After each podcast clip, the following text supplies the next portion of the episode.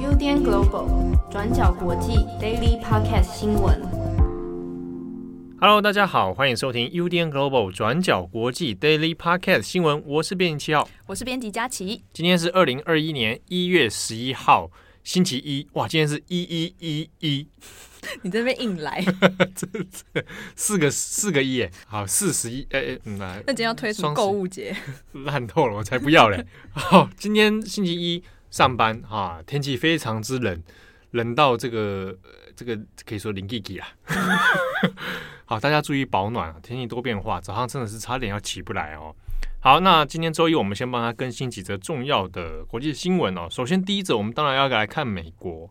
从上个礼拜的美国攻占国会大厦事件以后呢，当然，其实到周末有一连串新的进度的发展哦，包含其实引起很多讨论的川普，川普自己的 Twitter 现在已经被封了嘛，好，那所以基本上包含呃 Facebook 方面，所以他的 social media，他的社群媒体其实基本上都已经被停权。那当然，这件事情引发了非常多的争议哦，这些争议里面包含，比如说到底这些。商业公司这些民间的社群媒体公司可不可以这样子做？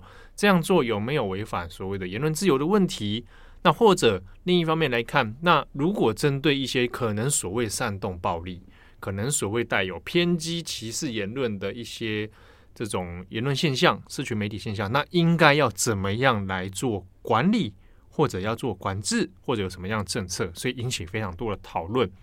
那在周末以后呢？当然事情也有些进展。那除了川普自己的个人的 social media 之外呢，另外一个是有许多川普支持者会使用的社群媒体平台 Parler，P A R L E R，Parler 这个这个社群平台是在二零一八年的时候建立的哦。那它其实是上面的使用者里面有很多是所谓的川普支持者，或者是所谓的极右翼的一些社群媒体会在上面做交流哦。那这个 Parler 呢，也后来就在周末周末的时间呢，被 Apple、被 Google 双双都把它下架，好，就不可以再下载这个社群媒体了。那同时，亚马逊 Amazon 呢，也对它这个伺服器啊关闭了服务。所以换句话说，等于被三大巨头呢给联手封杀哦。好，那封杀的理由当然是在于说，杜绝所谓的这种极端的极右翼的相关言论。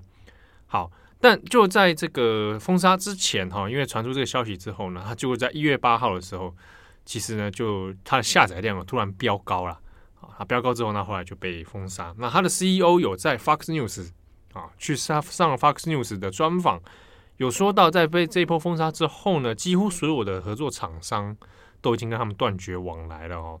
那包含一些，比如说他们所使用的网络服务，比如说 email 系统。啊，还包含一些 message、一些简讯的系统，甚至是说他们公司平常往来的合作的律师，好，那都已经开始停止相关的商业合作。所以 CEO 他是在 Fox News 上就说，有可能啊，就是 Parler 这样这样下去，可能就会倒闭了哦。好，但他有强调一件事情，他说他自我的辩护，他认为说 Parler 这个平台不应该对所谓川普支持者去占领国会这件事情。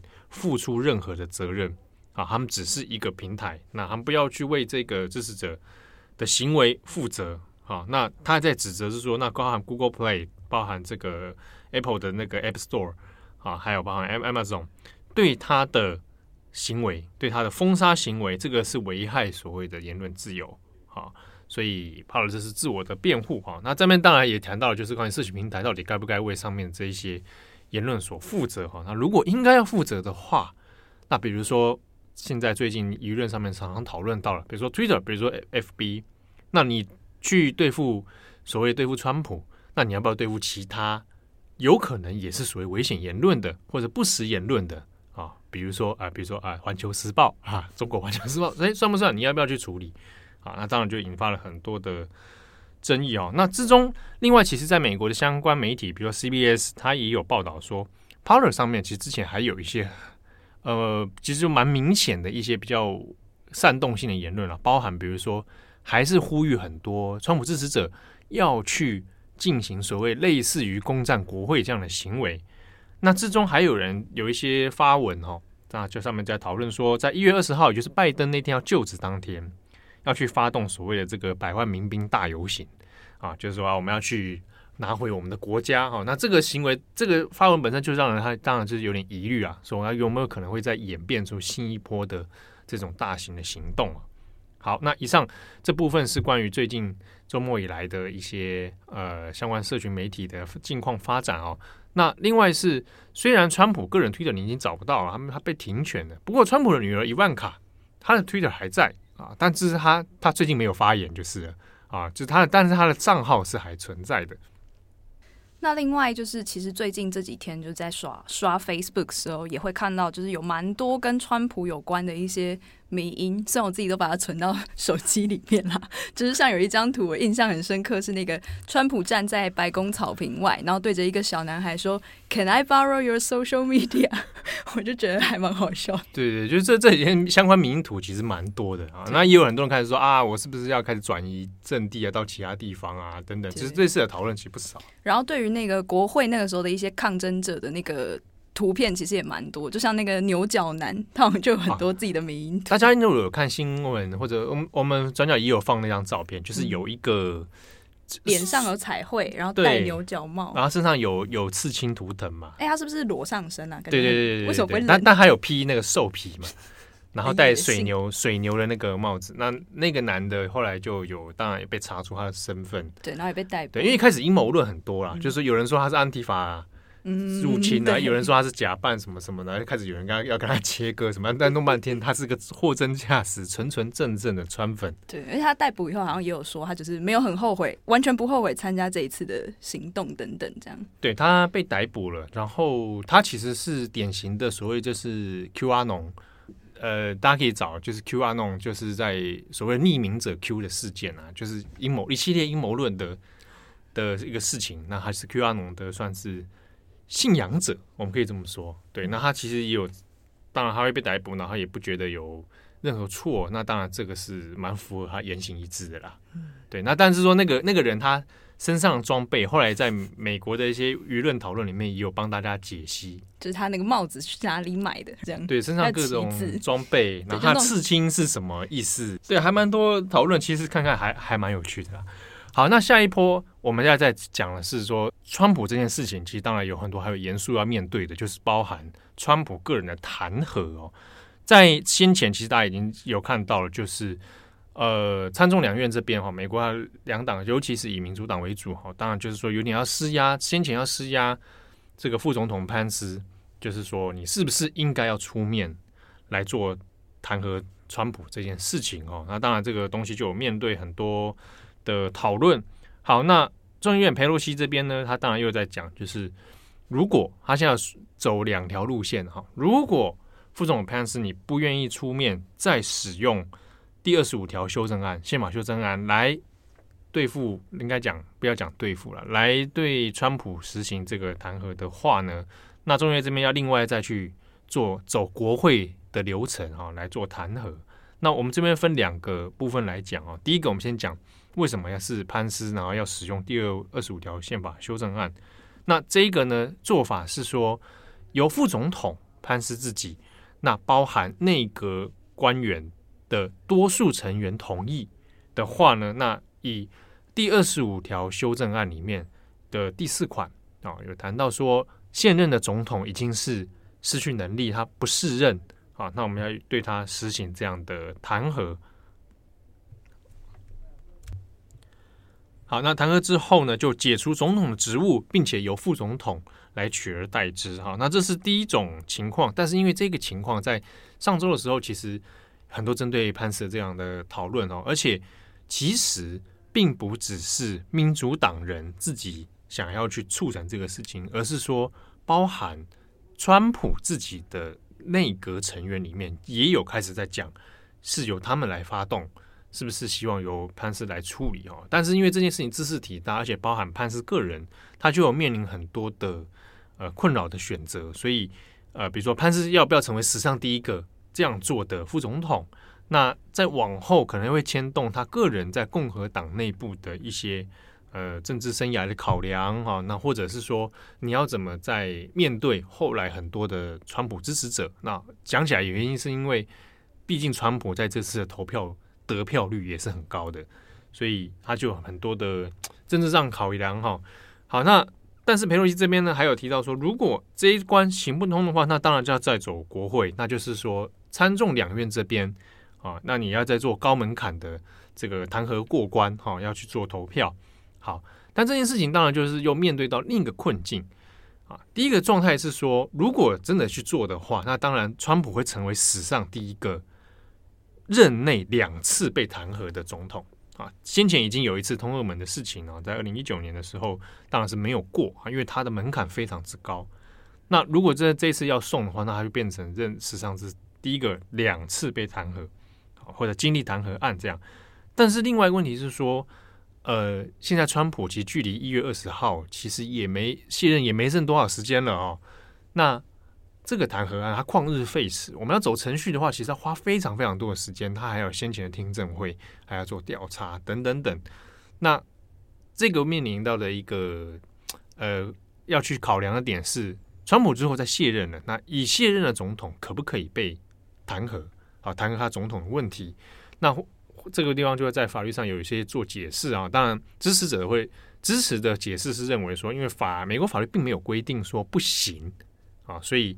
卸任的话应该是可以，好，那所以就变成要我们要走几个方向啊，比如说第一个是说，好，我们要是怎么样在时间之内把这件事情送出去，那就快速通关、快速过关的一个方式。另外是还要说服共和党人这边能够在参议院能够倒戈啊，顺利的把弹劾案送上去。另一方面是说，在民主党内部其实也有一些意见上的分裂，就是如果我们赶着现在在现阶段来送的话，那有可能这个案子会变成之后拜登要马上上任了，那还有人事任命的这样的呃过程。万一共和党人拿这个东西来绑架人事任命案的话，拿这个来反对拜登的一些人事命令的话，那对拜登来说会是任内非常棘手的一个状况。所以之中有一些说法认为说，那是不是或者我们等一百天过后啊，一百天过后。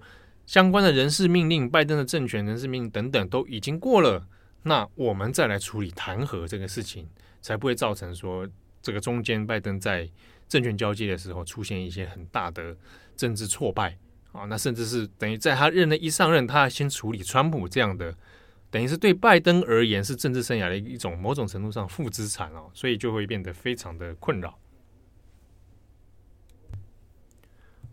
好，那相关的争议呢？当然，在国会目前还有许多的讨论哦。那更多详情其实可以先参考今天的《中央国际》的过去二十四小时，有更多详尽关于中间两党的呃分歧的意见在哪边。那同时，我这边再补充一个，就是共和党的内部其实当然对川普的耐心有一些，其实开始都已经很明显就是不耐烦了，包含这个阿诺阿诺斯瓦辛格啊，共和党的。啊，那他就在十号的时候呢，Twitter 上面就发布了一个自己的影片，他就诶、算是蛮狂屌川普啊，就是说川普这个人就是误导人民呢，用谎言来误导。那他甚至是把它比喻成是纳粹去攻击犹太人这个水晶之夜啊，历史事件啊，水晶之夜是一九三八年十一月九号发生的，就是纳粹突然突袭德国境内的很多犹太人啊，那发动群众啊，发动他们的党卫军啊，好那。阿诺把他这个比喻成这样子啊，把那天攻攻击国会的事情，当然这个比喻是不是恰当，是不是符合，那这是另当别论。但是阿莫这个影片开始狂屌川普，他其实得到了回响还蛮多的，而且呃观看次数就超过两千两百多万啊，那就是 引起很多的讨论了。好，那今天的第二则消息，我们要来看到的是关于印尼的空难。在九日的下午呢，印尼的三佛齐航空有一台编号是 SA 一八二的波音七三七客机。那在九日的当天，飞机上载着的是五十名的印尼籍乘客，还有十二名的机组员。那这架飞机呢，在起飞过后没多久，就坠毁在印尼的雅加达北部海域。那目前根据报道呢，这架飞机从雅加达起飞。那目的地呢，是要抵达在北方西加里曼丹省的首府坤甸的机场。不过就在起飞没多久，飞机就碰上了一场大雨。根据报道呢，是说在四分钟之后，飞机就和塔台失去了联系。那到了周日，也就是十日的时候，印尼海军发现到了飞机的讯号，飞机的讯号呢，就是落在雅加达的北部外海。那目前呢，已经有超过十艘船前往搜救，其中也包括海军的潜水员。不过，目前的搜救状况是相当不乐观的。根据这次搜救任务的协调员拉斯曼，他就表示说，到目前为止，国家搜救局找到的是五个装有坠机受害者的尸体袋，还有十个装满了飞机残骸的行李袋。这些证物呢，都已经交给雅加达的调查单位来进行识别。在周日的时候，印尼的总统佐科威他也针对罹难者表达了慰问之意。他说：“我们将会竭尽全力找到并且拯救相关的幸存者，让我们全国一起祈祷，可以找到这些受害人士。这一起事件的两具黑盒子都已经找到了，不过进一步的坠机原因还在厘清。”目前只能够知道这架飞机，它在九号起飞之前，曾经因为大雨延误半个小时。目前警方呢是已经要求家属提供牙齿的就医记录和 DNA 样本等等资讯，希望能够尽快辨别这些遗体的身份。好，那下一则我们再来关心一下疫情的发展。那我们这次要把焦点再拉回到中国。那中国呢？最近疫情比较相对严重的，或者成为中国国内疫情话题的焦点，在于河北省哦。那在河北，特别是在石家庄这边。好，那截至呃一一月十号的病例来说呢，一月十号河北省总共新增了八十二例的确诊感染者，其中有七十七人是在石家庄。好，那石家庄这个七十七人里面呢，有一些是呃有二十多个人呢是无症状的感染者哦。那这一个礼拜，光是在八天之内，就差不多以河北省石家庄这边就增加三百多人的确诊干病例哦。那当然就引起了当地的一些讨论啊，然后也相对也比较紧张了。那石家庄这边呢，现在也出现了停运停工的状况啊。停运就是在交通运输方面呢，都有先暂停。那特别是在铁路、火车站这个地方，那已经先做一个软性的封锁哈。那相基本上是没有办法出入的。那停工的部分呢，则并并不是全面停工，但它是以呃最外圈开始哈，一逐步的开始从贸易圈，然后从工厂都开始先暂停啊。那部分的企业里面是也可以先做远距离上班。好，那这个状况里面，当然呃虽然在呃台湾有些中文新闻上会直接说河北封城或者石家庄封城，但是因为在中国的状况里面，他现在还不敢。随便喊出封城这件事情，但是他会说他现在暂暂时的停工停运封锁了。那当然之中，这个很多讨论在于说，为什么突然又在石家庄这个地方，河北啊，那又爆发了这个本土的疫情？那现在中国的疾管中心初步的研判是认为，认为说河北这边的很多的感染力主要来自于境外输入。啊，但他没有讲这个境外是来自于哪边。好，那这个境外输入之外呢，另一个是从病例的分布，好，还有包含近期北京籍也有自己本土发生的一些感染病例哦。那从这两边的病例都发现，都集中在农村，好，就是在郊区农村的地方。所以，其实在中国的新闻里面也有很多的。推测推敲啊，为什么都发生在大部分发生在农村，而不是大家所想象中人口比较密集的都市哦，比较中中间的都市里面？那其中所提到的一个解释是说，因为在农村这一带这一带里面从事的呃行业人员里面有很多从事运输，好，那运输之中他因为往来往来的关系，所以可能接触到，但是这个是不是就是这这两个地方？确诊病例飙升的原因，这个其实还没有办法得到证实啊。那好像没办法全篇全面解释说，那不是所有农村人都从事这样工作，那怎么去解释说，明明人口密度那么低的地方，却还是很多人感染？那另一个疾管中心所讨论的点是说，认为啊、因为农村相对资讯不发达，所以并不晓得防疫的相关资讯，或者因为生活习惯的关系，所以容易群聚。